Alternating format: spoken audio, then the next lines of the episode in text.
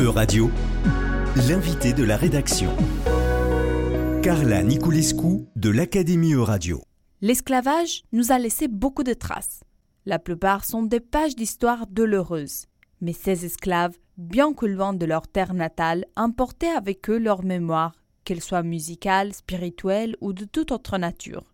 Donc, leur voyage ou leur métissage a certainement porté à la création d'un patrimoine culturel divers et mixte. Et la forme la plus connue de ce patrimoine culturel est sans doute le jazz.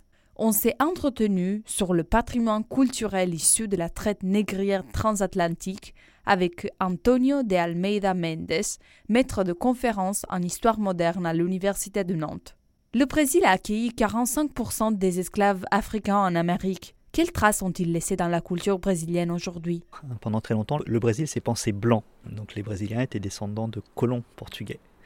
Et c'est depuis Lula qu'on a redécouvert l'Afrique et que l'Afrique était entrée dans les programmes scolaires universitaires et qu'on a créé, y compris des chaires d'études sur l'esclavage. On a redécouvert un pan de l'histoire du Brésil et donc le Brésil ne peut pas être pensé sans l'Afrique. Et donc euh, toutes ces cultures afro-brésiliennes, elles sont importantes pour penser, euh, y compris euh, ce qu'est le Brésil dans sa diversité et ce que sont les Brésiliens. C'est étonnant que le Brésil s'est pensé blanche jusqu'à Lula. De toute façon, Lula, il est euh, récent et l'histoire de l'esclavage date des Santoni.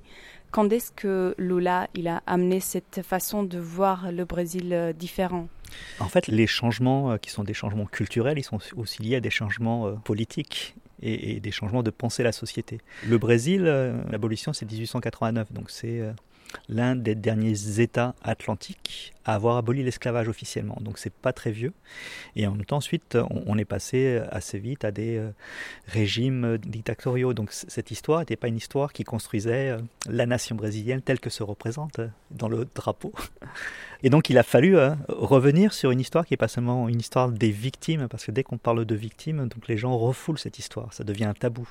Il fallait qu'on valorise l'héritage culturel. Et l'héritage culturel, c'est un héritage musical, c'est un héritage religieux, c'est euh, de penser le métissage avec tout ce que ça apporte, pas seulement en termes biologiques, hein, de viol, parce qu'il y a ça derrière, mais euh, ce que ça peut représenter comme diversité et ouverture au monde. Et en fait, cet héritage culturel euh, que vous mentionnez, on peut le retrouver dans la capoeira, la samba.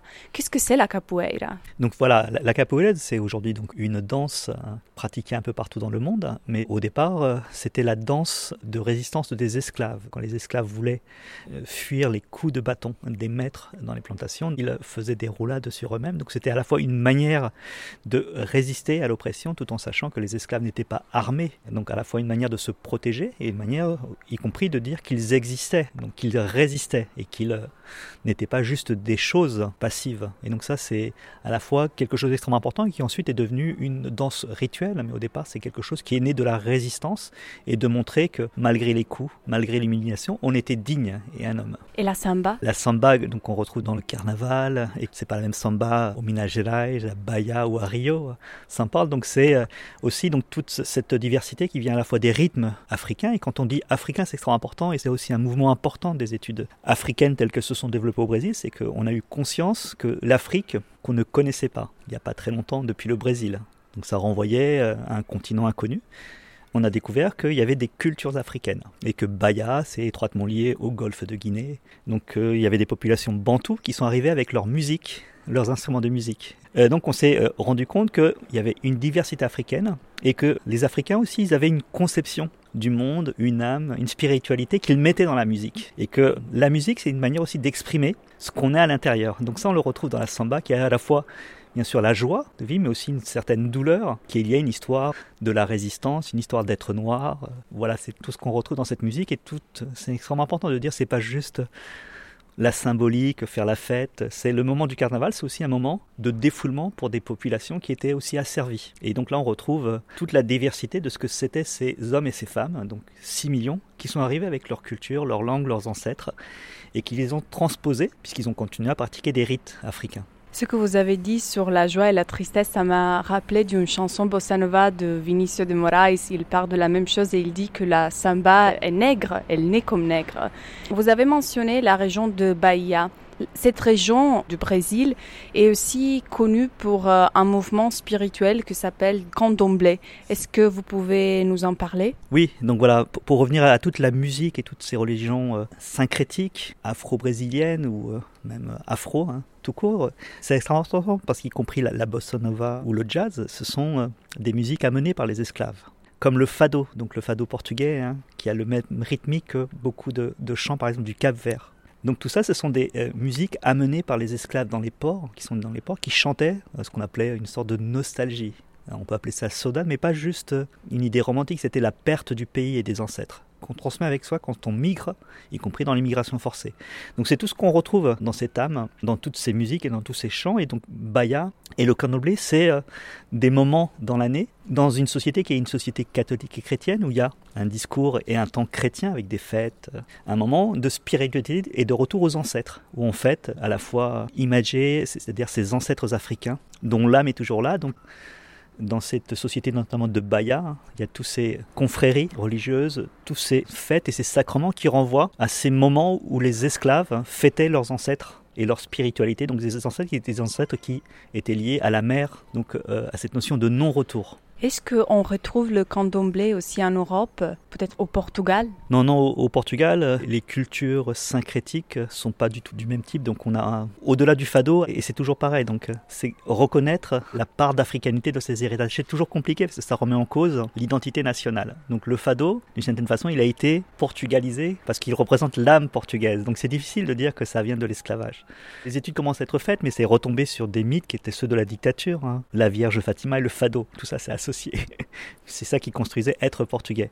Mais ce qu'on retrouve au Portugal, c'est plutôt euh, des formes de syncrétisme qui étaient liées à des présences euh, plutôt musulmanes, aux juives, qui est tout un tas d'interdits alimentaires, euh, qui sont liés aussi de, ces populations qui étaient des populations nombreuses, dominées, pas sur le même niveau que les esclaves africains, mais dominées aussi, réduites en servitude, et qui ont réussi, parce qu'on réussit toujours dans la servitude, à transmettre des mots, une culture alimentaire. Donc ce qui reste très souvent quand on est dans des systèmes totalitaires, ce qu'on transmet, on transmet un petit peu les valeurs que nous ont transmis nos ancêtres et, des choses qu'on veut transmettre petit à petit et qui au bout d'un moment intègrent la culture nationale et on se rend plus compte euh, que par exemple, je sais pas, en Europe les tomates euh, viennent euh, des Incas et qu'au Brésil beaucoup des plats, y compris à Bahia, viennent de la culture africaine et qu'au Portugal, bah, il y a beaucoup de choses aussi qui viennent de la culture arabe. Donc, mais la culture africaine est peu représentée, mais tout ça parce que on se pense comme une société blanche et au Brésil, on se pense maintenant comme une société métissée. Et en fait, il est important de rappeler qu'il y a des traces africaines dans ces cultures pour aussi donner une identité aux personnes qui sont issues de ce phénomène de traite négrière. En fait, le patrimoine culturel d'une personne forme son identité et ça lui donne de la force, de la confiance en lui-même. Est-ce que ce patrimoine culturel au Brésil a alimenté le mouvement de résistance pendant la période esclavagiste ou le mouvement abolitionniste mhm. Ça, c'est une dimension importante parce que quand on parlait d'esclavage, on avait d'abord la représentation euh, du navire négrier, de la plantation, des fouets, donc l'horreur. Et c'est l'horreur. Il faut pas oublier les millions de morts, la souffrance. C'est pas juste euh, des migrations forcées comme les autres. C'est pour ça que parfois la violence, elle est partout dans le monde, mais euh, les situations alors d'atteinte à la dignité humaine, c'est pas toujours les mêmes. C'est à partir des années 2000, donc il n'y a pas très très longtemps, où on a euh, plus seulement pensé en termes de biologique, de racisme, qui était euh, étroitement lié à, l'esclavage, mais aussi en termes de culture noire. Il y a ce concept hein, qui est né que l'Atlantique, les gens qui circulaient à bord des navires c'était pas juste des corps anonymes, des esclaves. Et on disait des esclaves, mais euh, les gens n'avaient pas de culture, pas de nom, pas d'origine, et on a commencé à insister sur mais ce qui traverse dans l'Atlantique, c'est les gens avec leur culture. Donc il y a une culture noire, et ça c'est quelque chose de très nouveau.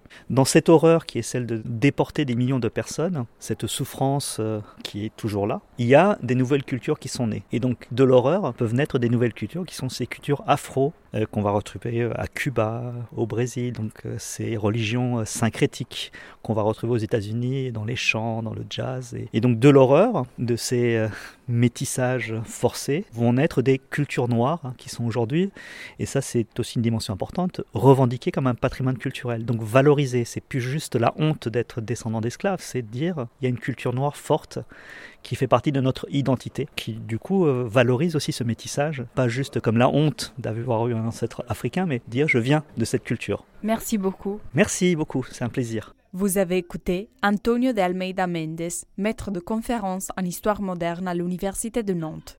C'était l'invité de la rédaction de Radio. Retrouvez dès maintenant les podcasts de la rédaction sur euradio.fr.